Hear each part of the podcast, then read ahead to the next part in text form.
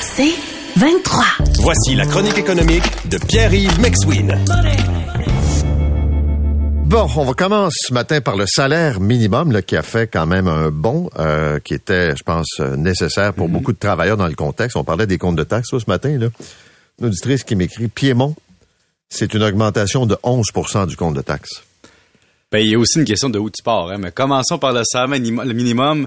Le minimum 50 cents à partir du 1er mai, 3,28% de hausse après une hausse de 7% l'an dernier. C'est sûr qu'on tient à soutenir le revenu le plus faible légal en fonction du coût de la vie.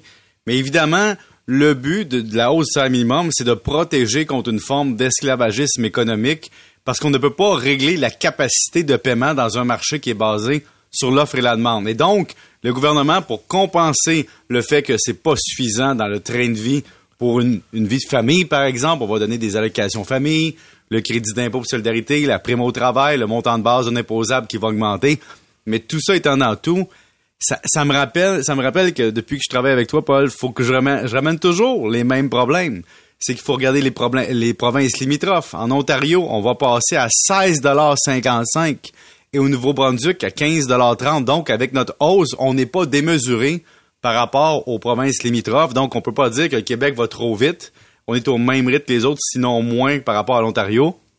On peut aussi se dire que il faut tenir compte aussi de la capacité du marché à absorber, de la robotisation, parce que ça influence l'automatisation des caisses, le, coût du salaire minimum, le travail non déclaré, les charges sociales, les capacités de payer les clients. Puis selon le ministre du Travail, on dit que ça m'a influencé 200 700 travailleurs ben moi, je, je, dirais que ça influence tous les travailleurs. Parce que moi, quand je vois le salaire minimum augmenter de 3% 3,3% je me revire de bord, je vais voir mes clients, puis je dis, ben, le salaire minimum, c'est 3,3% Donc, ça prend une, une espèce de un décalage de tous les salaires. Et la dernière... Mais c'est important ce que tu dis. Euh, je te donne un exemple. Euh, il y a un auditeur qui m'écrit, c'est un propriétaire d'entreprise. Il y avait à peu près 15 en gros, de ses employés qui étaient rémunérés au salaire minimum. Mm-hmm. Après euh, la COVID, euh, ben là, ce sont euh, évidemment des employés qui demandaient plus, qui menaçaient de quitter, euh, qui avaient des propositions ailleurs. Et été obligé d'augmenter tout le monde. Et ceux qui étaient plus hauts m'ont demandé de les augmenter. L'effet domino dans la structure salariale de l'entreprise lui a coûté pas mal cher finalement. une fois que tu dis ça, tu dis à tes clients, regarde, ma structure me coûte plus cher, je te charge plus cher. Donc, cette espèce de laboratoire-là, démontre que nos billets d'ancrage doivent disparaître. on se rappelle, en 2020, Québec solidaire se battait encore pour un salaire minimum à 15 l'heure. Là, on est rendu à se battre pour un 20 l'heure. Donc, ça se décale. Puis ce matin, je te, propose un lien avec ton compte de taxe dont tu parlais. Écoute, moi, hier, j'ai reçu mon compte de taxe, 6 406 pour euh, le duplex où je vis. C'est sûr qu'avec les années, c'est proportionnel. Il y a des pourcentages avec le coût de la vie. Mais depuis 2012, mon compte a augmenté de 50,74 le salaire minimum depuis ce temps-là, 49,3% Et ce que je tiens à souligner là-dedans, c'est ben si le compte de taxes augmente de plus que 50% sur cette période-là, que le salaire minimum en plusieurs années, c'est 49% depuis qu'on travaille ensemble, c'est-à-dire depuis 2015 euh, à aujourd'hui, ben c'est sûr que le café, le logement, les commandes d'épicerie, les repas au restaurant, tous ces blocages dans notre cerveau où on se dit Hey, ça se peut-tu, hein, il y a cinq ans, on paye. C'est fini. C'est faux passer à autre chose. C'est difficile, mais ce n'est pas la faute des commerçants, c'est le contexte économique. Et, ça fait réagir parce que les gens réalisent à quel point les plus jeunes présentement, à cause des taux d'intérêt, vont devoir reconcentrer leur budget sur le logement et sur les besoins de base et laisser tomber, disons, des, choses qu'on se payait il y a quelques années qu'on va dire, ben, c'est du quoi on va passer? Puis, le logement, tu le vois là. Euh, non, non, mais on va en parler du logement là, mais euh, c'est sûr que la rareté, ça met une pression sur les prix. Puis, mais en gros là, disons depuis une couple de mois, euh, depuis l'automne dernier, là, notre portefeuille en mange toute une. Là. Mais en mange toute une, puis il y en a qui ont toute une qui vont en manger plus tard, parce que là, tu as évidemment les taux d'intérêt qui n'ont pas encore frappé les gens qui ont renouvelé leur prêt hypothécaire en 2020-2021. Donc, on en a encore. Si les taux d'intérêt baissent pas, on en a encore pour à peu près 3, 4, 5 ans à voir des gens, plus, disons 0 à 3 ans, de voir des gens réagir à leur changement hypothécaire. Parce que quelqu'un qui a négocié 5 ans en 2021, se dit jusqu'en 2026, fait semblant que la vie va bien.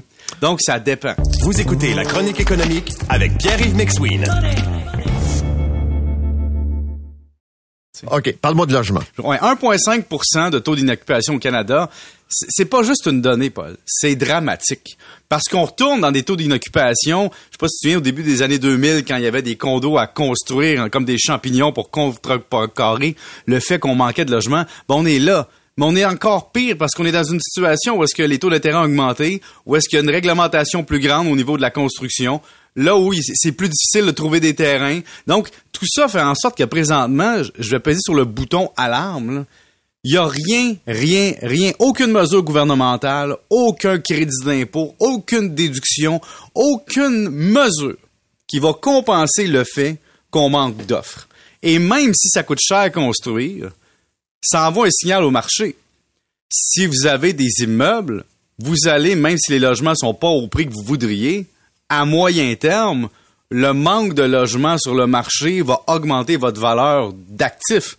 Vous avez une rareté. Vous avez la carte de Wayne Gretzky recrue pendant qu'il n'y en a plus qui se construisent assez. Donc, vous voyez, on a cette espèce de rationalité-là que même si les coûts de construction sont élevés, même si le prix des logements ne suit pas nécessairement, ben, la personne qui a un actif immobilier présentement se dit, je suis serré, le coût est important, mais le gain de valeur et la valeur des logements intrinsèquement va continuer d'augmenter.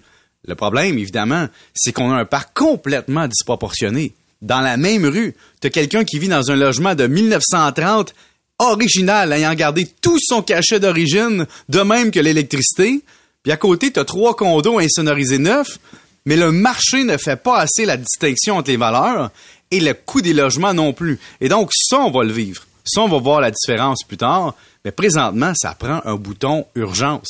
Ça prend des constructions en série d'immeubles dont l'architecture est là, mais dont l'utilité est plus importante que l'architecture et surtout une, standardisation. Est-ce qu'on va se mettre à faire en usine comme chez Bonneville, on a annoncé récemment, faire la promotion de ben, d'une fabrique d'immeubles à revenus standardisés qu'on qu'on imprime à grandeur du Québec dans des régions où il manque de logements?